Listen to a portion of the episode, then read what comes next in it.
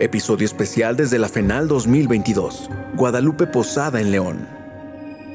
Esta tertulia es presentada por Nóvalo, fans de nuestros clientes, e Interimagen de México, tu marca a la vista de todos.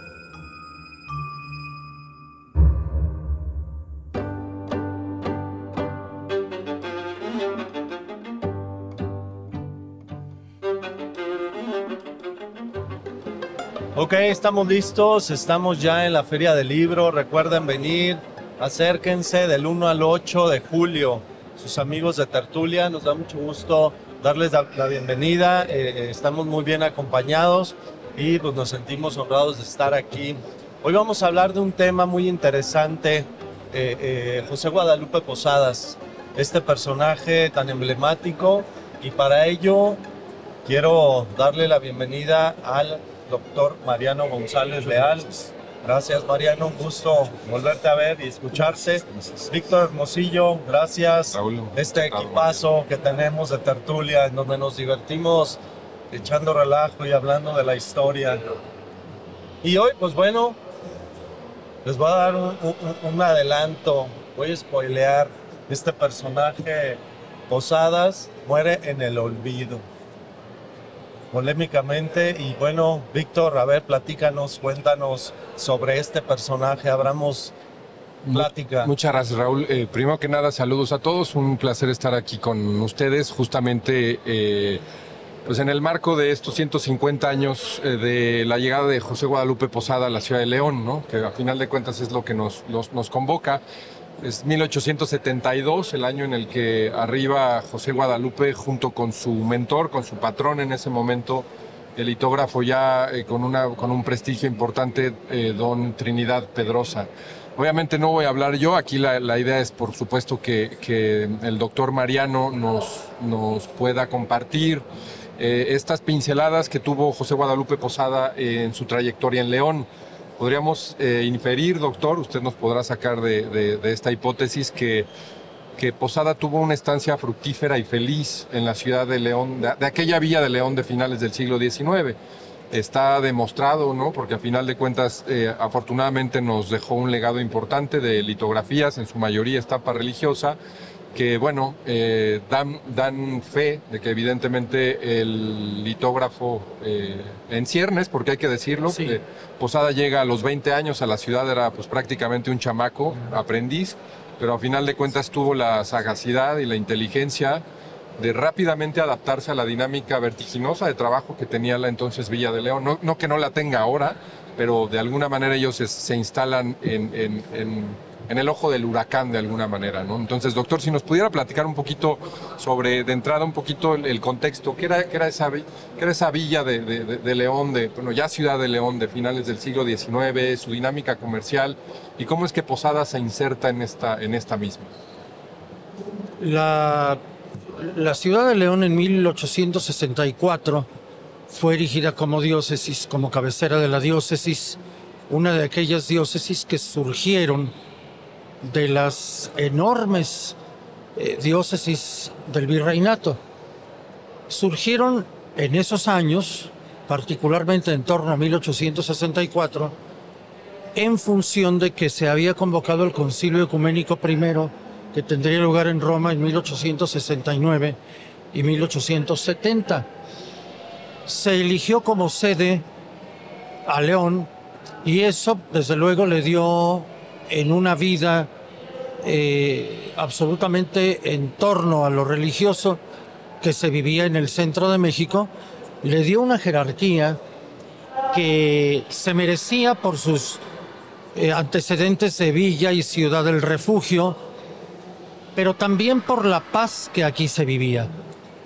Evidentemente, la presencia del primer obispo, Monseñor Sollano, fue muy importante para el desarrollo del- de la escolástica y del tomismo, pero al mismo tiempo, la presencia, unos años después, del coronel Octavio Rosado, que fue jefe político después de la guerra de intervención y que era un hombre extraordinariamente positivo y con una voluntad firmísima de lograr el progreso de los sitios en donde él estaba, eh, fue destinado como jefe político de León.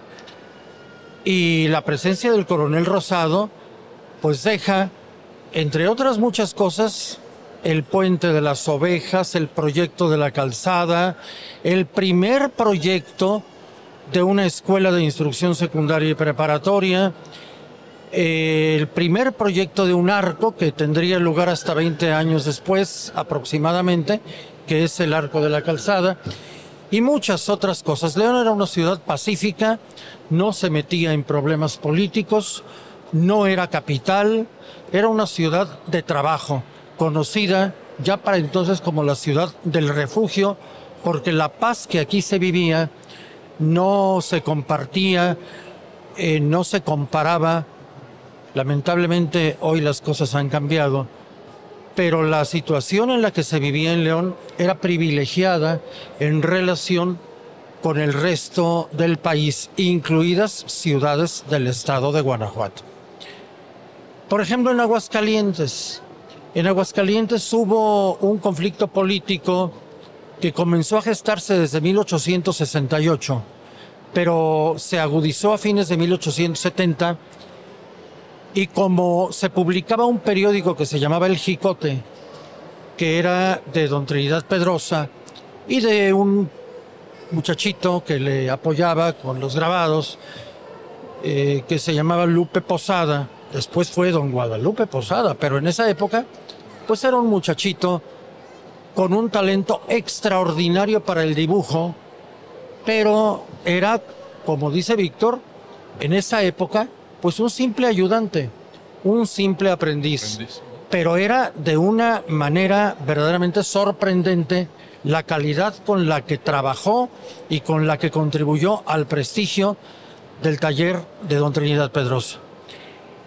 El Jicote eh, generó muchas polémicas de índole político y los gobernantes que no eran tolerantes eh, a la crítica periodística, lo cual a veces sigue pasando, eh, pues obligaron a don Trinidad Pedrosa a emigrar.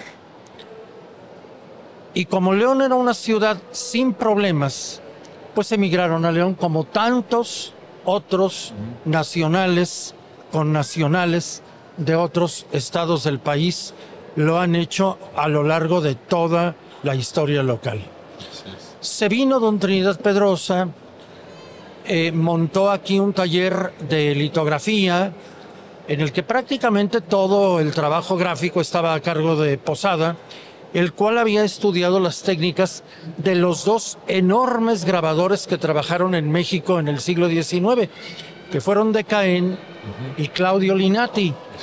Y desde luego hubo otros, y tenemos testimonios de la presencia y eh, la calidad de otros grabadores que estuvieron aquí.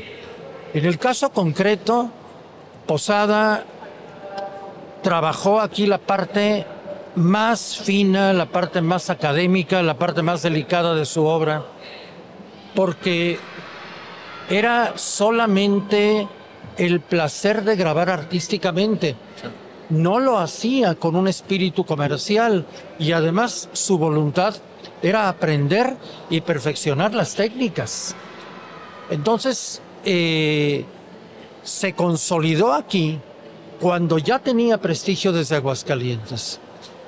Ya se había fundado la Escuela de Instrucción Secundaria. Don Trinidad Pedrosa abrió su taller en la calle llamada en esa época del Indio Triste hoy calle de Gante, por donde está la bodega eh, de paquetería de la Estrella Blanca desde hace muchos años, pero enfrente. Y ahí estuvo este taller y desde luego don Trinidad Pedrosa pues tenía muchos reclamos de su familia para que se regresara a Aguascalientes. Entonces, sabiendo que en Aguascalientes podían quedar rencores políticos, en relación con lo que había tenido que hacer él al salirse, dejó de encargado del taller, que para entonces ya era una institución de prestigio, y lo llamó principal y como sucursal la que él regresó a Aguascalientes. Pero aquel muchachito de apellido Posadas, cuyo origen es aguascalentense, pero buscando su línea genealógica, pues era una familia que procedía del Real de Asientos. Sus padres y sus abuelos procedían del Real de Asientos. Y era una familia en donde pues hubo varios hermanos, algunos de ellos murieron en la infancia y por esa razón su padre volvió a poner los mismos nombres a los que había, a los que nacieron después. Así es. Y Posada llegó a tener aquí un profundo arraigo. Eh, siguió al frente del taller y luego fue invitado por el eh, director y uno de los fundadores de la Escuela de Instrucción Secundaria y fundador de la preparatoria en 1881, que fue el doctor Francisco Leal del Castillo, a quien Posada le tomó un enorme afecto. Desgraciadamente no había dinero asignado a una cátedra de litografía. El doctor Leal hizo las gestiones necesarias para que el gobierno del estado asignara esa plaza, pero Posada dijo, yo no me puedo ir en este momento a trabajar a la preparatoria como maestro, porque tengo a mi, a mi cargo el taller, don Trinidad se fue, yo tengo a mi cargo el taller, y entonces estaba a punto de perderse la plaza con la que Posada podría sostenerse, y en esas condiciones el director de la escuela le dijo, voy a abrir la clase, y voy a poner ahí a uno de mis hijos que algo entendía de grabado. Pero es exclusivamente para guardártela y que tú puedas ingresar como catedrático a la escuela lo más pronto posible.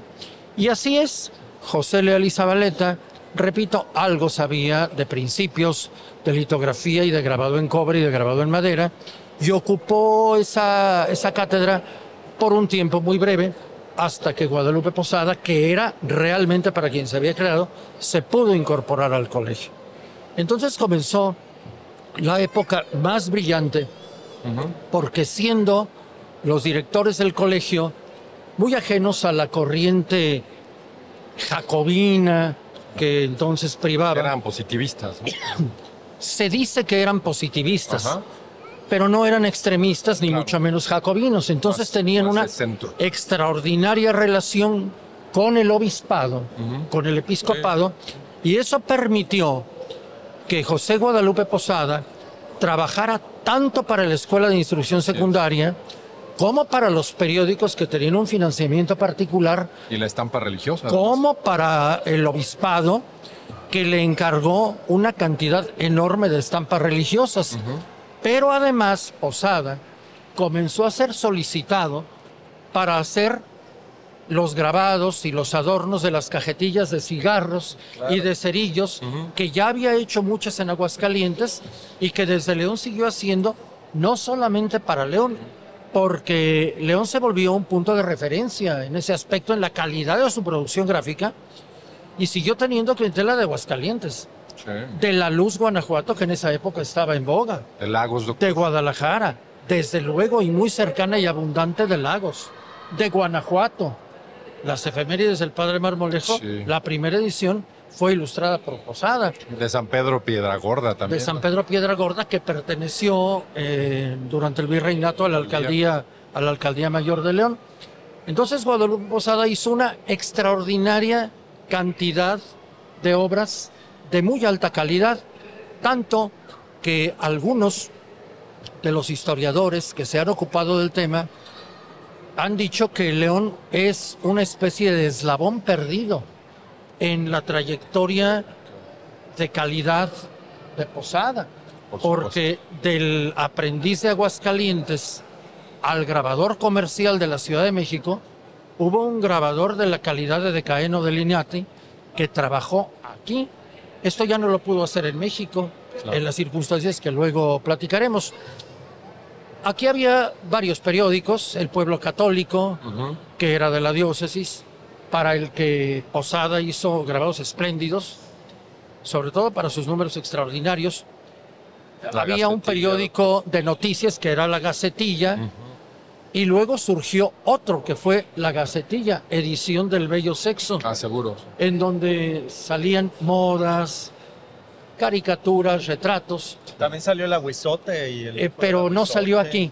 Ah. Eh, allá produjo Sí. después, pero sí, la orquesta, el aguizote y después el hijo del aguizote, pues fueron periódicos de esa época. Sí, el de de conciliador, Ujú. sí, el conciliador que había sido el primero de León ya no funcionaba en esa época. Mm.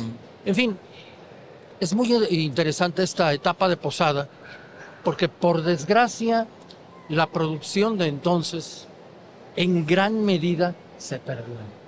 ¿Por qué? Pues por la inundación de 1888, que afectó de manera terrible el taller, pero también afectó a las familias Claro, del centro de la ciudad y a las escuelas y a la escuela de instrucción secundaria. Pero esto ocurrió hasta 1888. Entre 1871 y 72.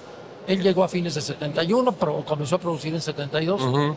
Y 1888, mucho se produjo. Sí, Pero 16 mucho se años fructíferos, doctor. Así es.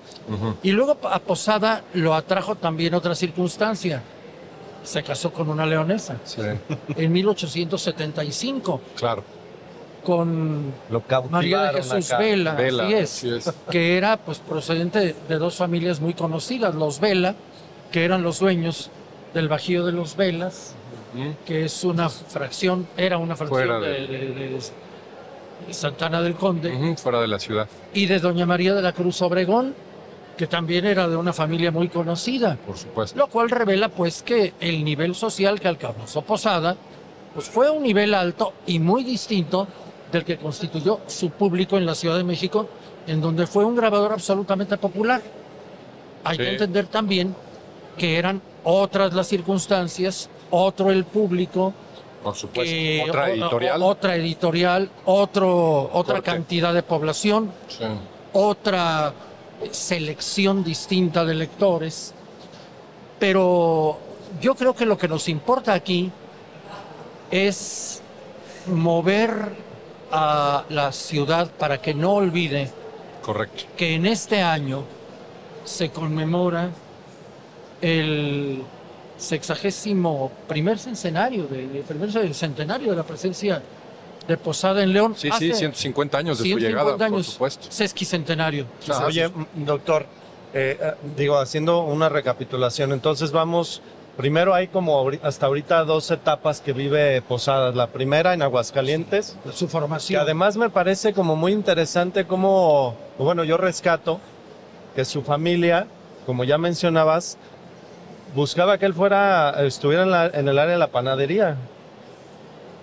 Este impulso que él dice, no, yo quiero Sí. ir por acá, como Ah. esa primera fuerza que él tiene me parece muy rescatable porque si no, hoy no lo tuvieran. Claro. La segunda, ya que eh, en su estancia en León, es- me parece muy interesante que después de estos 16 años, pues si tú preguntas, si tú haces eh, comentarios, mucha gente se sorprendería por pensar que él tuvo influencia desde León. No y la hay. tuvo, la tuvo definitiva. Los dos grandes artistas en el campo de las artes plásticas que hubo en León en esa época fueron gigantes, Osada y Herrera. Así es. Aparte de otros muchos, todos muy valiosos. Sí. En el Los año de refugios Díaz del 1971, que fue cuando llegó Posada a León, yo tenía 18 años y publiqué este folletito que me hicieron favor de editarme en Lumen con don Salvador Alejandri. Y aquí reuní pues lo que yo conocía hasta entonces, Claro. porque en la propia casa pues había muchos grabados de Posada, pero yo no los conocía todos porque había baúles y puertas y libreros que yo ¿En no había abierto. Sí, porque don Francisco Leal era mi tatarabuelo. Claro. Y porque don Mariano Leal, que luego fue el director de la escuela, pues fue muy amigo de Posada. O sea, tú veías en tu casa. y en la casa pues cosa. hubo siempre muchos grabados religiosos Wow. y el retrato del bisabuelo, que era entonces, y del tatarabuelo, hechos por Posada. Doctor, yo hoy quisiera hacerle esta pregunta en el sentido de la, la- justo la, la habilidad que, que tenía. eh, a ver, vaya.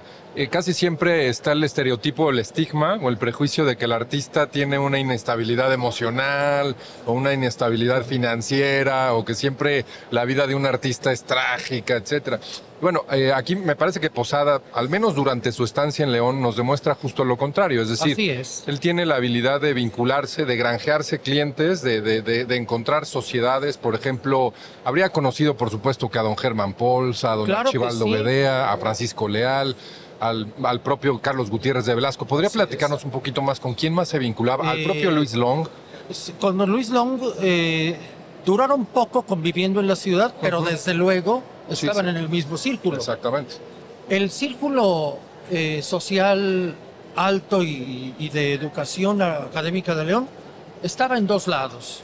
En eh, la parte pues eclesiástica Sí, claro. y en la parte laica Sí. en la escuela de instrucción secundaria, de tal manera que eran los puntos claves de Sí, la cúpulas. sociedad leonesa, eran las cúpulas de la sociedad.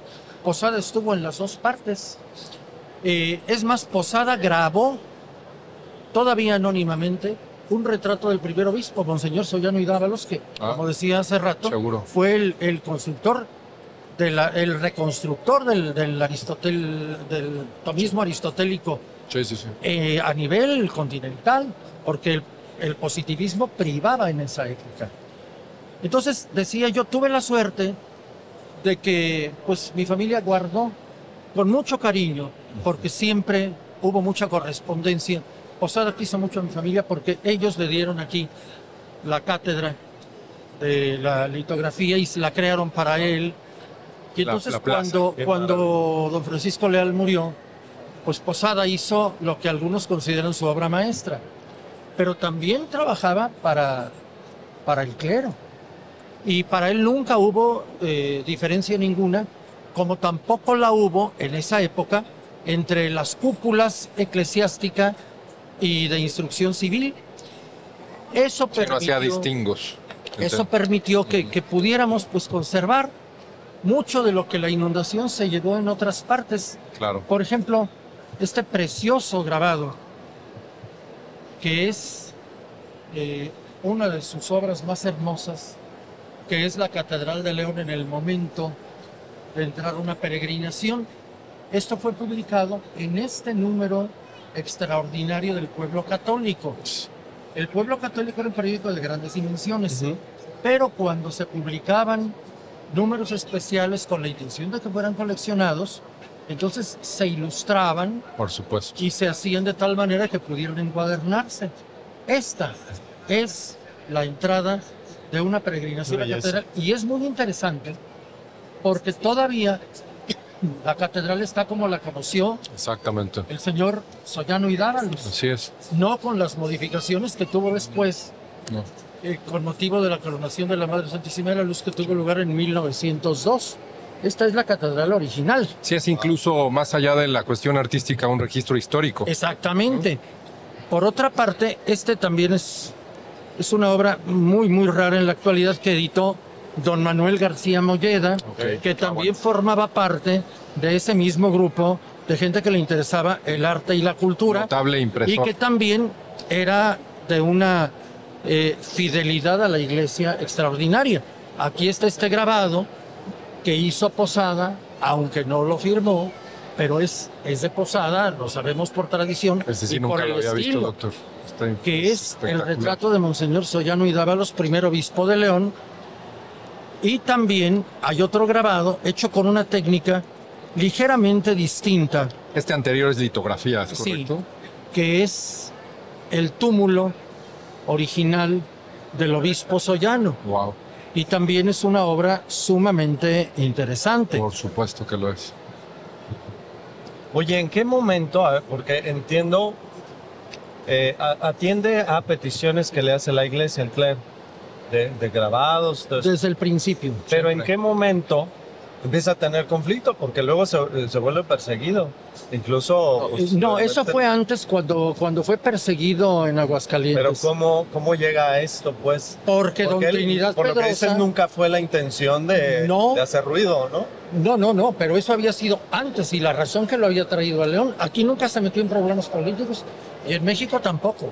Y ahora, ahora voy a contar en un momento una cosa en Posada hace relación con una- eso. me permito hacer nada más la precisión. Posada hace una litografía que, que agrede eh, a don Jesús Gómez Portugal, el entonces Exactamente. gobernador de Aguascalientes. Sí, Aguascalientes, claro. Y entonces, pues Así ahí es, es. donde empieza la, la rebatinga y ellos, pues es. definitivamente deciden emigrar. Pero Posada fue el ilustrador, el ideólogo era don Trinidad El ideólogo fue eh, don Pedrosa, Trinidad, pero el eje- quien lo ejecutó. Posada realmente tenía también la habilidad, doctor Raúl, amigos, de, de- de mantener su ideología política eh, al interior.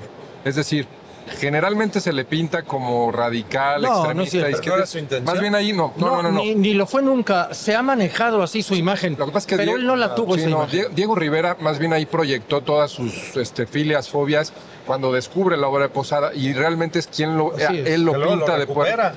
Lo, lo recupera entre comillas porque lo, lo, lo pinta de un color que Posada no era. Realmente, Nunca y, ahí, tuvo. y ahí Posada no, te- no estaba vivo para Ah, poder no, rebatir. para Así es. pues, no. Entonces, Si ustedes revisan la producción de Posada en la Ciudad de México, pues es totalmente porfirista. Ajá. Y es la, es la mentalidad completamente. familiar de los cuentos que don Constantino Suárez, Sí, don cambios. Constancio Suárez escribía para niños y que los papás les autorizaban a leer porque eran cuentos infantiles que Sí. que ilustraba Posada y que editaba Vanegas Don Antonio Arroyo. Vanegas, sí. Además de muchos otros, ¿no? Así es. Perdón. Este libro se editó en León en 1876. Es muy interesante, Sí, fue ilustrado obviamente por Posada y editado por García Molleda. Y es muy interesante ver aquí cómo la catedral va todavía en proceso. Sí, en ciernes, claro. Hay media torre. Esta se editó en 1876 porque don Manuel García Molledo, que por cierto era el, bis- era el bisabuelo de Alonso Lujambio, el cual vino a ver estos libros, eh, eh, nos hicimos muy amigos. Sí, claro. Eh, porque pues estos son libros hechos por el tatarabuelo de él, que fue el que organizó de manera totalmente generosa y gratuita los festejos del cuarto centenario de la fundación, en los que es. Posada participó y de los que dejó este hermoso Sí, recuerdo, que es un carro alegórico pasando por la calle 5 de Mayo y por delante de la Casa de las Monas que se ve ahí atrás. Sí. Además, hizo muchos otros grabados para este mismo libro, pero son grabados que no tienen una vinculación específica con ciudad. Pero sí podemos ver la calidad con la que trabajaba, que pues es exactamente la técnica de Linati y de Decaín, que fueron sus inspiradores. En cuanto a lo que hace a estampería religiosa, pues tenemos a esta imagen de nuestro Padre Jesús que siempre estuvo en la cabecera de la cama de mis bisabuelos, Wow. ah, que tanto lo, que tanto lo quisieron. Estas son láminas que se han impreso después.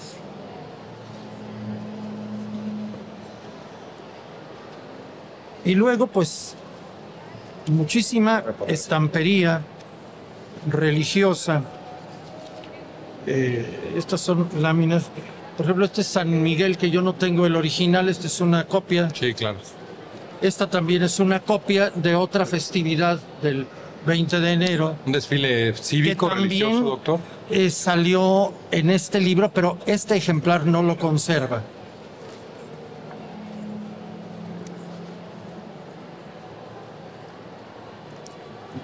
Aquí tenemos otras láminas. Esta es gran. no, son las actas. La estampería religiosa. Este libro es un libro que da cuenta de las eh, de muchas litografías que nosotros no conocíamos en León y que son hechas en León. Claro. Este libro fue escrito por uno de los grandes investigadores de Posada, que fue don Francisco Antúnez, Así es. Quien reunió gran parte de la primera producción que se llama Primicias Litográficas de José Guadalupe Posada. Y aquí podemos ver mucho de lo que de lo primero que hizo en Aguascalientes y también algo de lo que hizo en León. Aquí están imágenes religiosas y es muy importante esta porque es la patrona de León, la Sí, la Madre Madre Santísima de la Luz, así es. eh, grabada por Posada. Se han hecho publicaciones distintas en distintas épocas para conmemorar a Posada, pero generalmente se le toma como punto de referencia la obra que produjo en la Ciudad de México. ¿Qué ocurrió? ¿Por qué se fue Posada de León? Se fue por la... En 1873 se regresó por presiones familiares y porque se habían pacificado las cosas en Aguascalientes. Se regresó Pedrosa a Aguascalientes, Posada se quedó, como decíamos antes, al frente del taller de León. Y, y fue creciendo como lo hemos visto en todos los ámbitos. Hasta que su, su calidad pues llegó a ser absolutamente reconocida. Pero la inundación de 1888 Acabó. nos privó de su participación aquí y de muchas otras cosas más.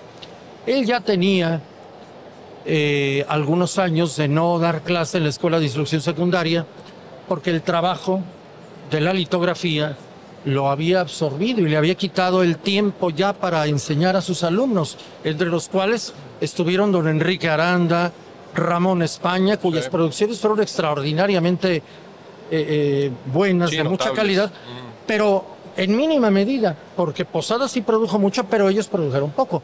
Posada era un profesional y ellos eran alumnos que luego estudiaron otras carreras. Ramón España se dedicó a la medicina y a la farmacia, Enrique Aranda se dedicó a las leyes, y aunque llegaron a ser muy buenos litógrafos, eh, fue muy poco lo que produjeron.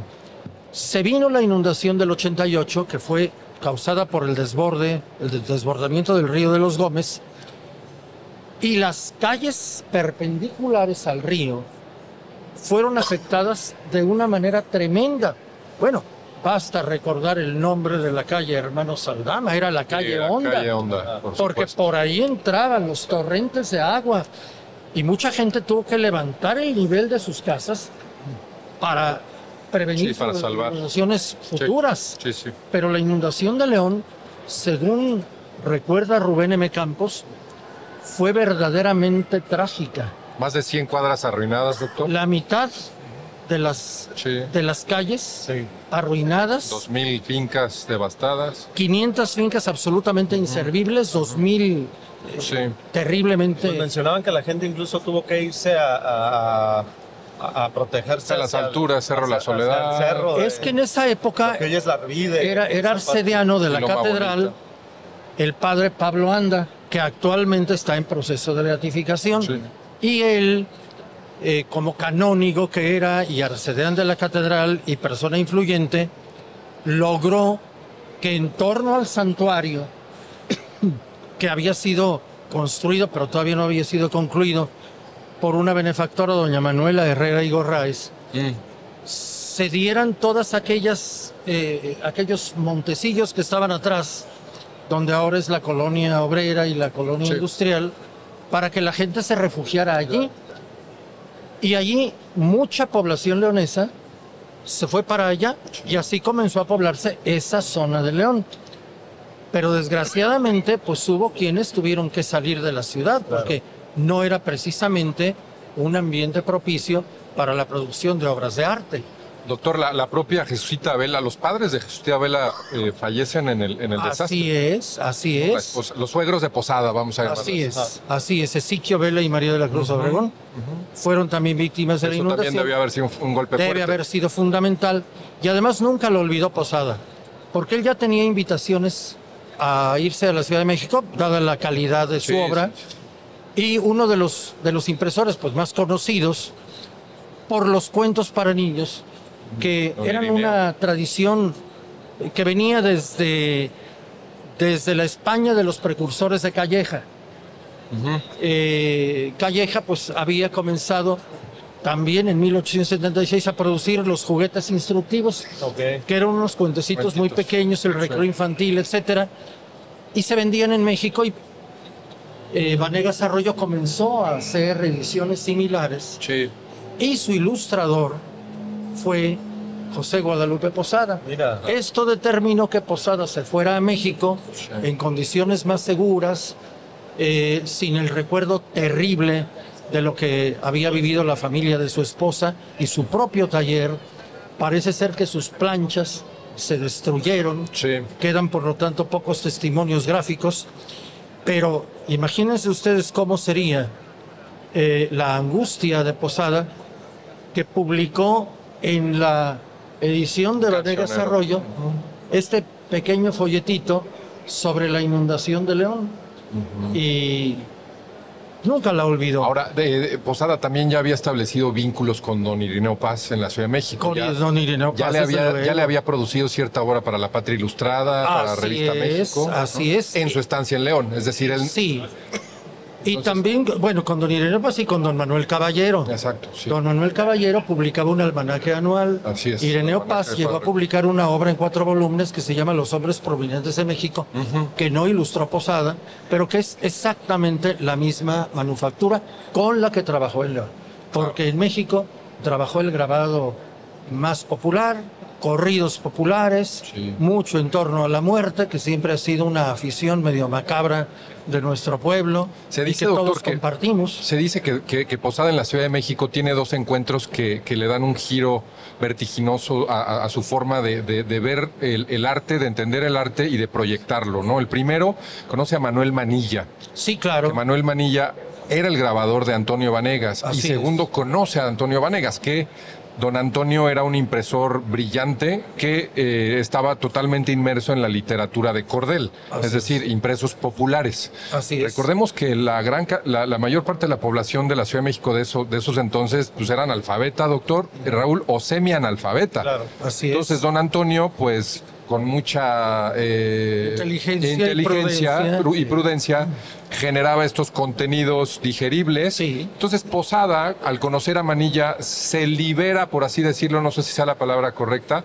del, acade- ah, del academicismo que había generado en León. Sí, Que, había bueno, un academicismo muy rígido Exacto. y una producción popular que jugaba en otro, en otro equipo. O sea, Posada en la Ciudad de México se vuelve moderno, se vuelve expresionista, mucho antes del Exacto. expresionismo alemán, por ejemplo. Así ¿no? es. O sea, Posada en la Ciudad de México se adelanta al tiempo, ¿no? Sí. Y, fuertemente influido obra- por Manilla. Hay mucha obra eh, editada por Vanegas Arroyo y que, pues, decía ilustraciones Manilla y Posada. Así es. Hoy- El escritor de esos cuentos era un personaje que tampoco era de la Ciudad de México, pero que también se había ido a vivir a México y trabajaba con Vanegas, que era don Constancio S. Suárez, Eh, exacto. que era un profesor de instrucción primaria que recogió de la memoria popular muchos cuentos, muchos de ellos con influencia europea, Sí. pero ya hechos mestizos, pues por la influencia de la tradición estrictamente mexicana.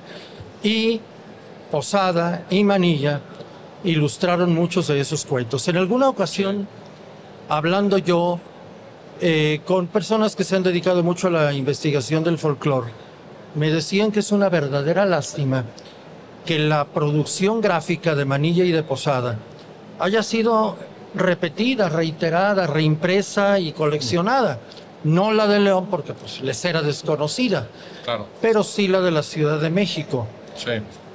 Y que, pues lamentablemente, toda esa obra escrita de don Constancio Suárez nunca fue rescatada Sí, no. ni fue reimpresa.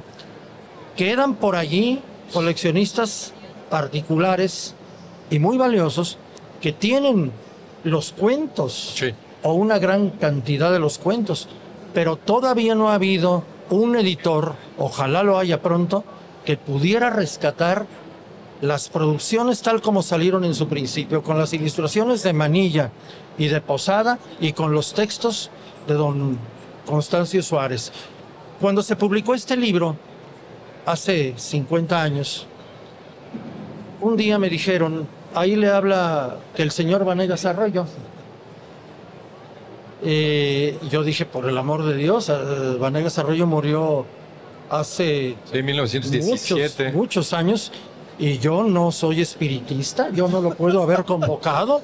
Como medium no he funcionado nunca, No se te da. no se me ha dado nunca, ni lo había procurado. Sí, no. Pero efectivamente era Vanegas Arroyo. Era Arsacio, Arsacio. Vanegas Arroyo, el hijo de Antonio Vanegas Arroyo, que me venía a pedir que le dedicara un libro que entonces todavía se podían conseguir de estos. Yo no sé cómo lo obtuvo, pero el caso es que vino desde la Ciudad de México, me hizo feliz conocerlo Sí. y me contó en esa época que él había sido y era muy amigo de Fidel Castro, Ah, seguro, sí. por lo tanto tenía visa y pasaporte abierto en Cuba Ándale. y lo iba a ver con frecuencia y se hospedaba en aquellos palacios lujosísimos de los que Castro sí disponía, el pueblo no. Pero allí se, allí se hospedaba Vanegas Arroyo y era tratado a cuerpo de rey. Sí. Además había sido deportista y era un personaje que lamentablemente dejamos morir sin registrar sus memorias. Pero él tenía, como yo creo que mucha de la gente que conoció a Posada, tenía verdadero afecto y admiración por él. Posada murió en 1913. Por ahí se ha publicado su acta de defunción. Nadie se ha atrevido a publicarla tal como es. Eh, pero si ustedes la, la ven ahora, se puede consultar en internet la original. Sí. eh, dice que murió de consunción. Lo que se ha publicado dice que murió de consunción. La consunción era un término que en los primeros años del siglo XX y en los últimos del XIX, pues se usaba para decir que una persona se consumía por la edad y moría de anciano. Una suerte de muerte natural. En realidad Posada murió de alcoholismo. Quedó viudo, estalló la revolución. A él no le fue nada bien con la revolución. Ese es otro de los mitos que inventó Diego Rivera, que era un revolucionario. No, para ellos fue una tragedia porque el taller se acabó. La pobreza creció, el público eh, dejó de poder comprar. La revolución podrá haber triunfado, pero años después, porque en los años de la guerra fue, fue terrible. Además ahí Leopoldo Méndez también, por ejemplo, no ayudó nada. Leopoldo Méndez tiene este grabado muy conocido, que donde está posada viendo claro uno- un- un- lo- lo- los excesos de la fuerza pública sobre la Sí. población y al lado los Flores Magón. A ver, eso nunca ocurrió. O sea, Sí. eh, José Guadalupe Posada jamás trabajó para, para los Flores Magón y es más, nunca trabajó para el hijo del Aguizote. Así es. jamás. Nunca. Entonces, eso también hay que, hay que derribar esos mitos en Sí. relación a esta figura, eh, porque Posada más bien, eh, Posada nunca, no fue un, eh, fue un artista, por supuesto, fue un genio, pero no era alguien que se levantara el di- eh, un día en la mañana y dijera, voy a hacer una pintura No. de esto. Es decir, él recibía encargos Así es. y trabajaba por encargo, ¿no? Y trabajaba por encargo y trabajó para el régimen porfiriano durante muchísimos años. Sí. Y no trabajó para el régimen, para la revolución. Era un artista. Y los artistas, pues hacen lo que, como dices tú, Sí, se les encargan. Nada más. Sí. Y ese grabado, pues es una alegoría. No, Leopoldo Méndez ahí le, puso totalmente su cosecha, hay que Sí. decirlo así, porque eso, eso nunca pasó. Y claro, es un grabado que, que visualmente es muy atractivo, pero, pero Posada jamás, jamás manifestó, jamás expresó su, su corriente ideológica política. Claro, se vinculó, por supuesto, con las causas populares. Así ¿Por es. qué? Porque justo el- la mayor parte de la producción en la Ciudad de México la trabaja para Vanegas Arroyo. Así es. Vanegas Arroyo era un experto en la literatura de cordel. Así es. Entonces, pues ahí también Posada indirectamente se vuelve en un, se, se convierte en un cronista de lo que estaba ocurriendo en la Ciudad de México. No solo eran corridos, no solo eran eh, eran también, como bien lo dijo doctor, juegos de mesa para niños, cancioneros populares, recetarios, adivinanzas, etcétera, etcétera, etcétera. ¿no? Y, y efectivamente se han hecho muchas reimpresiones Por supuesto. eh, de la Secretaría de Educación Pública, muchas desde los años 50 sobre todo, eh, y desde antes quizá recolectando corridos, eh, letras de corridos, grabados que ilustran esos corridos, grabados que ilustran los cuentos escritos por Suárez, pero el libro original de los cuentos populares mexicanos que pudiéramos rescatar y que es extraordinario, está esperando todavía que se le haga justicia al autor y a los ilustradores. Oye, ahorita decías, doctor, eh, pues que muere, ¿no? Y pues en realidad es que no se le hace justicia, muere, No. como decía yo al principio, pues casi en el olvido. Así es. ¿Dónde entra entonces esa, esa recuperación? Y meto ahora a la Catrina. ¿Por qué hay esa... La Catrina se publicó originalmente eh, con otro nombre. El que le puso la Catrina fue Diego Rivera. Pero esa es otra mentira de Diego Rivera. Porque cuando se publicó ese grabado, que es el más conocido y que se hizo todavía más conocido cuando Televicentro eh, produjo la, la- la telenovela de Ernesto Alonso con, con textos de Hugo Argüelles que se, llama, se llamó Doña Macabra y en donde Amparo Ribelles hizo quizá la mejor caracterización de su existencia, porque siendo una mujer extraordinariamente guapa y en la plenitud de la vida, en esa eh, telenovela apareció como una anciana de 80 años con una gran peluca blanca y un sombrero parecido al de la Catrina y, y un tití en el hombro, como eran las ancianitas de la primera mitad del siglo XX. Y claro, era una ancianita muy guapa porque Amparo Reyes era guapa desde que nació hasta que se murió. Entonces a cualquier edad eh, era guapa, pero se le tomó mucho en cuenta. Y allí, en la entrada de esa telenovela, apareció la Catrina, que en esa época comenzó a ser ya muy conocida, pero la Catrina original, no la que copió Diego que Rivera, que la modificó. de Pero decíamos que eso de la Catrina se lo puso Diego Rivera, porque apareció con el título de la calavera garbancera. Es el verdadero Garbancera. título de ese grabado, la calavera la garbancera. garbancera. Y además, pues bueno, muchos otros grabados que se hicieron y que se publicaron en los días 1 y 2 de noviembre durante muchos años de la época porfiriana y los corridos que hablaban de una crónica roja que ni alarma conoció, pero que sí tenían una, una gran calidad Sí, la literatura de eh, Cordel. en, en muchos sentidos. Sí, la literatura de Cordel por sí misma eh, aludía justo a estos temas sensacionalistas, ¿no? Así es. Sucesos trágicos, el asesinato de era una suerte como de, de nota roja, amarilla. Exactamente. Pero a final de cuentas, pues estaba justo dirigida a estas, a estas mayorías que eh, ni siquiera de repente sabían, sabían leer. Entonces, Y curiosamente, las mayorías no sabían leer, pero los pocos que sabían leer sabían versificar, ah, sí. porque sí, se sí, les enseñaba la técnica de la preceptiva literaria a todos. Y entonces, pues por eso hay tantos poetas Versos. con versos bien medidos, algunos con muchos ripios, no todos buenos, pero todos medidos con los dedos, en esa época precisamente. Y, y esos eran los corridos que se publicaban en versos, se publicaban rimados y los ilustraba Posada. Sí, ahora Posada encuentra también, eh, recordemos que la, la- la litografía y, y la, la in- la industria editorial está cambiando vertiginosamente y además en la Ciudad de México es, hay mucha competencia también. Es decir, la Ciudad de México no era León, León, León tenía una... una eh, eh, era bollante y era industrioso, pero era otra dimensión. Entonces, la Ciudad de México ya es un ya es un clima hostil medianamente para Posada, porque no era el único. Por supuesto que él participa para muchas editoriales, pero aún así eh, su condición se va eh, se va pauperizando.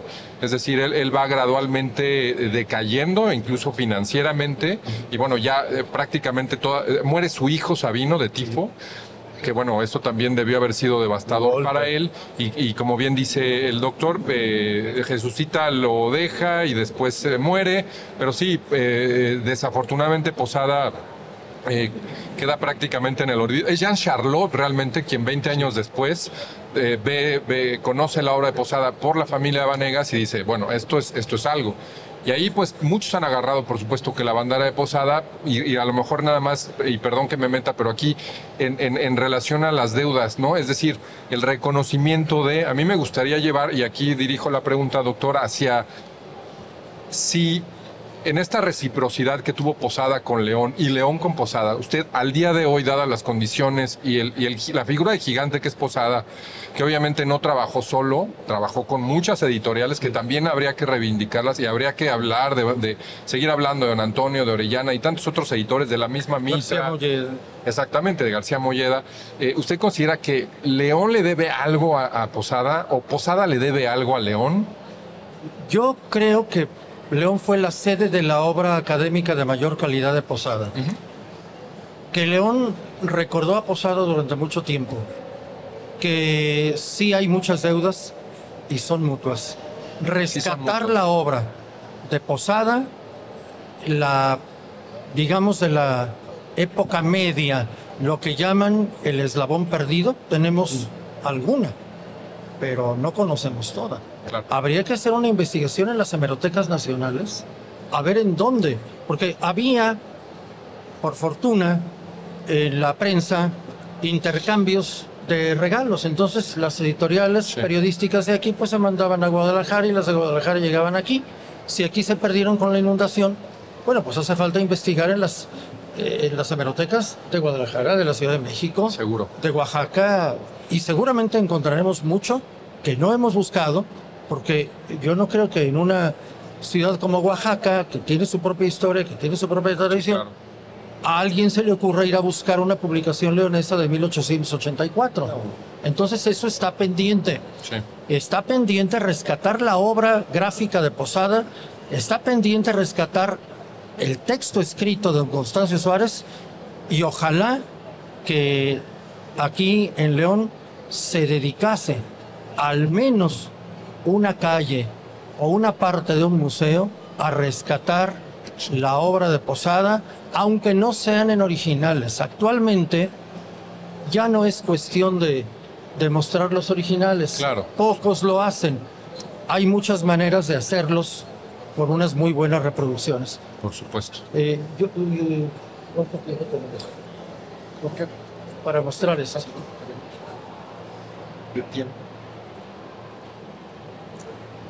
Hay tiempo, hay tiempo Como todavía. última eh, colaboración, pues yo quisiera mostrar estas dos obras de Posada de gran formato que son sumamente interesantes.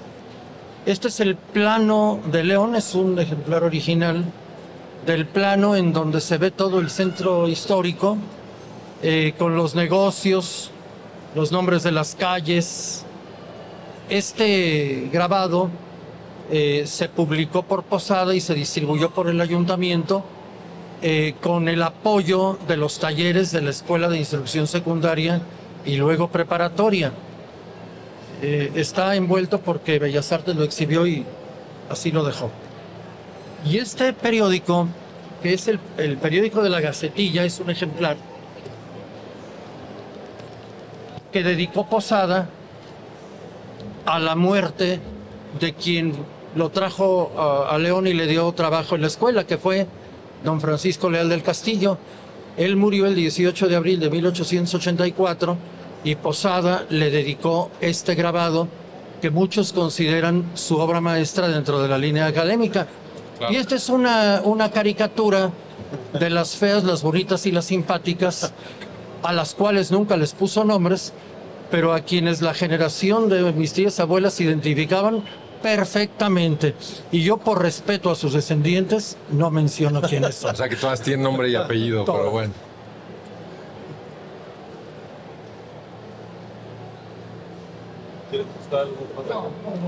Estas son otras cosas. Pues yo no- Sí, sin, sin duda, eh, dos, bueno, eh, dos, dos piezas que nos dan, nos dan fe del, del- que dan fe del, de- justo del, del genio de, de, de este gran, pues gran artista, ¿no? Que por fortuna eh, tuvo una trayectoria importante en la ciudad y que bueno, eh, por azares del destino a lo mejor no, no terminó tan, tan bien librado, pero, pero por otro lado, eh, pues yo considero a título personal que, como bien usted dice, doctor Raúl, amigos, eh, la, la ciudad puede seguir escarbando, vamos a llamarle así, es decir, podemos seguir rastreando, ahora sí que haciendo las veces de sabuesos para poder eh, seguir identificando o encontrando eh, obra eh, inédita, eh, nunca antes vista, eh, obviamente primero que nada para desplegarla y sobre todo para estudiarla, ¿no? Y en ese sentido esas pistas nos van a dar a un posada de cuerpo completo en sustancia en León, ¿no? Así es. Hay que estudiar a dos investigadores de Posada, que fueron don Francisco Antunes, que es el autor de Primicias Litográficas, Sí. y don Francisco Díaz de León, ambos de Aguascalientes. Ellos estudiaron mucho los primeros años, evidentemente eh, encontraron mucho de Aguascalientes, que publicaron, y algo de León, que complementa muchísimo lo que luego se ha podido salvar. Así es. Entre el trabajo de ellos y lo que se pudiera conseguir eh, investigando en, en hemerotecas, y digo en hemerotecas y no en archivos, Porque en archivos no debe haber nada. Si aquí hay poco, y están las listas de los maestros de la preparatoria y el sueldo que se le pagaba, eh, Claro. una cosa así. Pero en hemerotecas sí, porque las colecciones de periódicos que ilustró Posada sí deben estar en Puebla, en Oaxaca, en Guadalajara, en ciudades que pues, desde entonces tuvieron hemeroteca y no fueron víctimas de ninguna inundación. Muy bien. Eh, pues bueno, eh, nos están ya, creo que ya llegamos al, al final de, de- a la- ahora que estamos llegando a la recta final. eh, ya nada más para cederle a la, la palabra al final a Raúl y que, y que cierre la, la transmisión. Eh, pues yo quisiera obviamente agradecer al, al doctor, eh, por supuesto hacer mención de, de- de Raúl, de, de Mao, muchas gracias por la invitación. Obviamente su, su proyecto Tertulia, pues la idea es continuar con esta divulgación histórica desde una perspectiva eh, sobre todo dirigida a las nuevas generaciones, ¿no? Que se entienda que la historia y el pasado no es algo aburrido, de soso, ¿no? Que el, que el pasado configura el presente y que hay que entender justo el pasado para saber ¿Y qué futuro queremos construir? El futuro no existe, el futuro es un espejismo, lo único que tenemos es, es esto y desde ahí pues obviamente eh, por esto estos contenidos. Yo quisiera aprovechar para hacer dos este, comerciales, avisos parroquiales. El, el primero es que, bueno, nuestros amigos del Archivo Histórico Municipal de, de- de la ciudad obviamente ya cumplen 76 años en, en la próxima semana.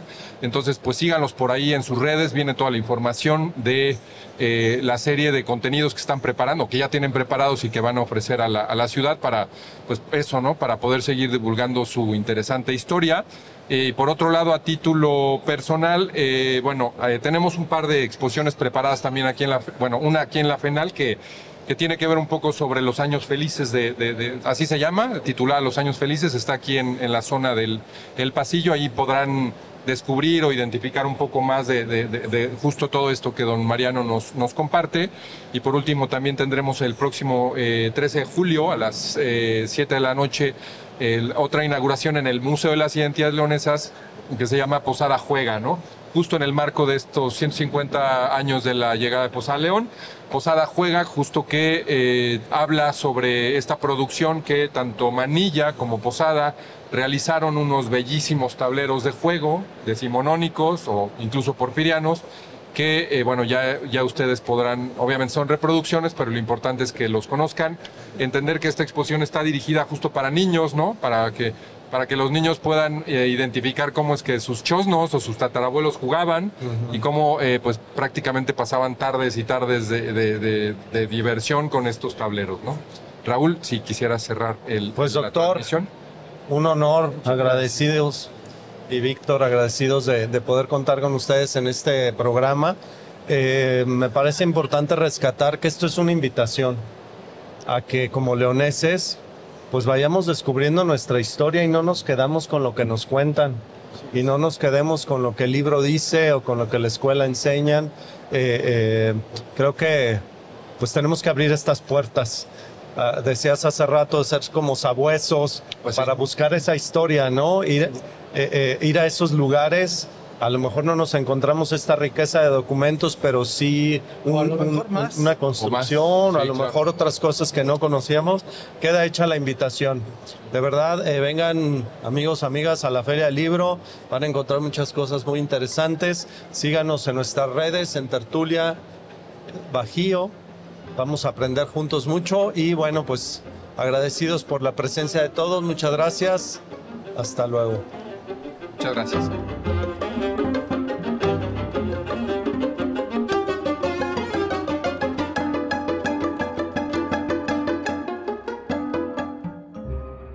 Tertulia. ¿Quieres seguir descubriendo la verdad detrás de la historia? Síguenos en Facebook e Instagram como tertulia.podcast y en nuestro sitio web como tertuliapodcast.mx. Información respaldada por el Archivo Histórico Municipal de León, en colaboración con el Instituto Cultural de León y Bonito León. Tertulia es un podcast original producido por Atracción Gráfica, Laboratorio de Fórmulas Creativas, ULE Audio Estudio y la Fundación Marqués de San Clemente. Con las voces del Dr. Mariano González Leal, Víctor Hermosillo, Raúl Padilla y Luz Adriana Flores. Dirección General, Mauricio Aguirre. Grabación y diseño de audio, Raúl Santana y Óscar López. Todos los derechos son reservados.